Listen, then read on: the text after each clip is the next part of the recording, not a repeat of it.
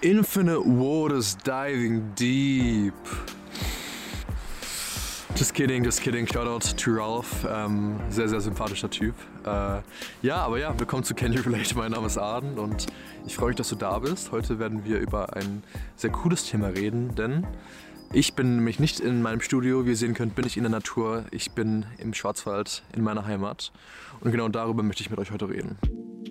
Gerade über die letzten, den letzten Monat, über Weihnachten, Neujahr, wo viele meiner Freunde, Freundinnen wieder zu Hause waren, ähm, habe ich von so vielen Leuten gehört, dass so viele Trigger hochkamen, wenn sie wieder mit ihrer Familie interagiert haben, ähm, sie wieder im alten Kinderzimmer waren, sie im alten Umfeld waren, in dem sie aufgewachsen sind. Und ich dachte, ich nutze diese Gelegenheit, jetzt wo ich auch hier in meinem ja, Heimatdorf bin im Schwarzwald, um das Ganze mal zu adressieren. Ja, tatsächlich hat es bei mir auch einen Trigger gegeben, als ich wieder hierher gefahren bin.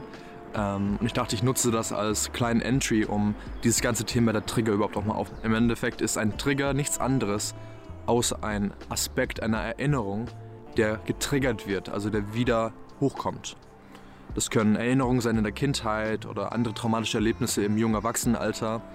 Und ähm, was da passiert ist, dass etwas, was wir in unserem Erwachsenenleben, in dieser Situation erfahren, etwas in uns hervorruft, was diese frühere Erinnerung triggert. Und ganz häufig sprechen wir dabei von den emotionalen Trigger.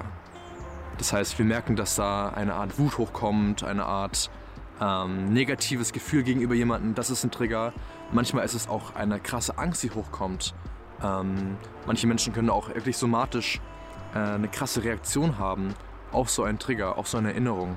Jetzt, was ist bei mir passiert? Ich bin ja, aus Berlin mit dem Zug hierher gefahren und mein Vater hat mich äh, netterweise abgeholt. Ich bin dann mit ihm in den Schwarzwald hochgefahren und allein auf der Fahrt hoch habe ich gemerkt, dass da so ein Trigger langsam, langsam aufbaut. Ich habe gemerkt, wie ein Teil von mir immer ängstlicher wurde und diese Energie immer stärker wurde, je näher wir dem Haus ja, uns nähern. Und sobald ich das Haus eigentlich betreten habe, habe ich direkt einen emotionalen Outburst gehabt. Ich habe angefangen zu weinen und ähm, es war wirklich überwältigend. Gerade in solchen Orten, wo ich nicht so häufig bin wie hier im Schwarzwald, ähm, ist so ein Ort wie die Dusche irgendwas sehr sicheres, warmes Wasser, es behütet, man hat so seinen Space für sich. Und bei mir war das nun mal der Trigger der Verlustangst, der hier wieder hochkam. Das heißt, was passiert ist, ist, sobald ich mein Haus betreten habe, habe ich diese ganzen Emotionen, die ich mit dieser Erinnerung verbinde, mit diesem Haus, mit dem Verlust meiner Mutter, sofort wieder, wurde sofort wieder hochgeholt. Der Grund, warum dieser Trigger hochkommt, dieser Verlusttrigger, ist, weil er nicht vollständig verarbeitet wurde, also nicht integriert wurde. Und ähm, da gibt es verschiedene Ebenen der Integration. Und der wichtigste ist die emotionale Integration. Oft ist es so in der Kindheit, dass wir ein traumatisches Erlebnis erleben und dieses Trauma beinhaltet eine Situation, was für diese Psyche, dieses Kind mehr ist, als ja, es integrieren kann. Das heißt, da werden gewisse Bewältigungsstrategien aktiviert, Coping Strategies. Manchmal ist es die Dissoziation, dass wir uns mental von der Situation trennen. Vielleicht lenken wir uns ab. Ähm, verschiedene Sachen. Aber wir erlauben uns nicht, diese Emotion vollständig durchzuleben, zu fühlen. Das heißt, wenn wir diesen Trigger im Erwachsenenalter spüren, dann müssen wir, wenn wir ihn integrieren möchten im Nachhinein, uns vollkommen diese Emotion hingeben und sie somit integrieren. Und das heißt wirklich, dieses Gefühl vollständig zu fühlen und uns nicht wieder in diese Bewältigungsstrategien fallen zu lassen. Also nicht zu dissoziieren, nicht uns abzulenken, nicht ans Handy zu gehen, nicht etwas anderes zu machen, sondern vollständig in den Trigger, in den Schmerz uns zu stürzen. Denn ähm, Emotionen, habe ich ja schon öfter mal wieder gesagt, die kann man nicht einfach absprechen. Wenn sie da sind, sind sie da. Das heißt, ähm, das Beste, was man machen kann, ist ihnen wirklich vollständig Raum zu geben. Und das ist etwas sehr, sehr ja, Schwieriges, weil wir nun mal nie gelernt haben, mit diesen Emotionen umzugehen. Und ich beschreibe das immer so gerne wie eine, wie eine Zwiebel mit verschiedenen Schichten, die man da hat. Als ich vorher erzählt habe, was bei mir passiert ist, als ich in den Schwarzwald gefahren bin, gab es diese erste Schicht des Triggers. Die erste Schicht war quasi diese Ängstlichkeit, die hochkommt. Mein inneres Kind wurde so langsam ängstlich. Ha, was machen wir hier? Wohin fahren wir? Was passiert? Und wusste eigentlich schon genau, was passieren wird, wenn ich ähm, wieder in dieses Haus gehe, was da für krasse Emotionen hochkommen würden.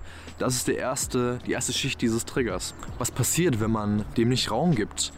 Sieht man, dass diese Schale da bleiben wird. Das heißt, ihr könnt diesen Trigger komplett ignorieren, er wird da bleiben. Die Ängstlichkeit wird immer, immer lauter werden, bis ihr dieser Emotion komplett Raum gibt. Das heißt, das Beste, was ihr tun könnt, einfach für euer Wohlergehen, wenn es wirklich gerade logistisch Sinn macht für euch, wenn ihr euch sicher fühlt, ist euch dazu aktiv zu entscheiden, in diesen Trigger reinzugehen und euch dafür voll zu öffnen.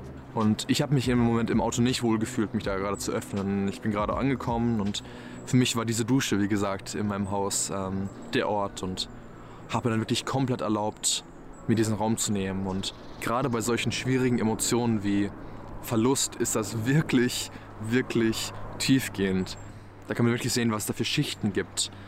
Wenn man denkt, man hat sich darauf eingelassen, dann nochmal weiter loszulassen, dann kommt man immer tiefer in, diesen, in diesen, dieses ursprüngliche Trauma rein, was da passiert ist. Und das ist eine sehr kontraintuitive Sache. Denn wenn wir in diesen Träger reingehen, haben wir ganz natürlich auch die Angst, dass wir dann nicht mehr wieder rauskommen. Wenn ich mich vollkommen zu dieser Verlustangst irgendwie öffne, was könnte passieren? Ich fühle mich mein ganzes Leben lang so. Und das Schöne ist, sobald man diesem Gefühl vollständig Raum gibt, dann entsteht ganz natürlich eine Auflösung. Und das ist das, was wir suchen. Das ist das Zeichen, dass dieses Gefühl vollständig integriert wurde. Sobald das passiert, könnt ihr eine Erwachsenenperspektive für dieses Kind quasi ähm, darstellen und äh, dieses Kind in den Arm nehmen. Und äh, ja, das ist etwas sehr, sehr Schönes, denn am ersten Tag dachte ich mir, oh nein, ich will sofort wieder nach Berlin gehen.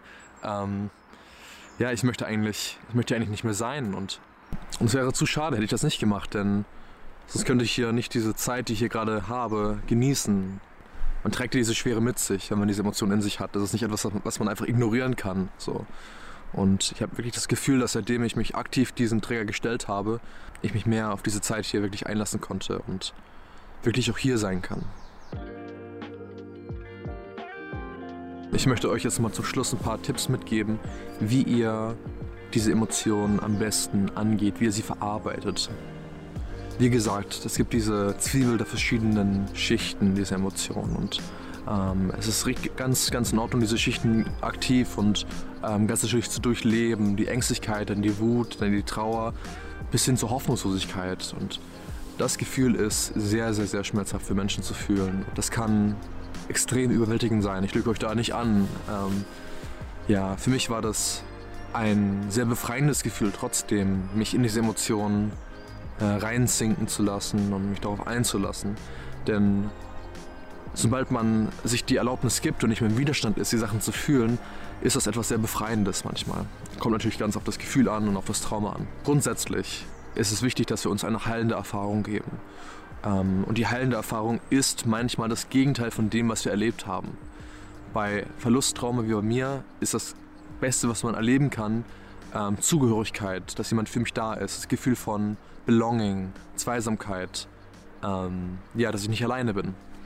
Und natürlich kann man das mit anderen Menschen machen. Das würde ich sogar empfehlen, das mit anderen Menschen zu machen, sich auf dieses Gefühl ganz ähm, geführt mit Menschen, die du vertraust, denen du vertraust, einzulassen. In meinem Fall hatte ich diese Person zumindest in dieser Situation nicht und habe mich dann entschieden, für mich selbst da zu sein. Und ähm, da arbeite ich selbst immer ganz gern mit ähm, somatischer Therapie, also ähm, gewissen Modalitäten aus dieser Therapieform. Was ich sehr gerne mache, ist, ich packe mich ganz gerne an. Ich fasse meinen Körper an, während ich in dieser krassen Emotion bin und ähm, auf ja, dieser, dieser Ebene mit zu kommunizieren, dass ich nicht alleine bin. Ich spüre meine Hand auf, meinem, auf meiner Haut, ich drücke, ich klopfe und ähm, gebe mir dann auch bestätigende Worte, so ich bin hier für dich, du bist nicht alleine, du bist nicht alleine. Und ich habe das wirklich wiederholt für zehn Minuten und ähm, bin dann irgendwann zu einer ganz natürlichen Auflösung gekommen. Und es klingt jetzt vielleicht ein bisschen crazy für, für äh, andere, die das noch nicht gemacht haben und für das Neues. Für mich klang das auch sehr crazy, als ich das zum ersten Mal gemacht habe oder davon gehört habe. Aber ja, wie gesagt, wir haben nie wirklich gelernt, mit unseren Emotionen wirklich umzugehen. Deswegen ähm, ist es völlig normal, dass es sich nicht wirklich normal anhört oder ein bisschen komisch anhört. Und ich euch wirklich sagen, gerade bei Verlustangst und bei Verlusttrauma ähm, ist das etwas sehr, sehr Schönes, wenn ihr diese Verbundenheit zu euch selbst spürt. Und ja, ich wünsche dir hier aus der Natur eine sehr, sehr schöne Woche und ich sehe dich nächste Woche bei einer neuen Folge von Can You Relate. Bis ganz bald.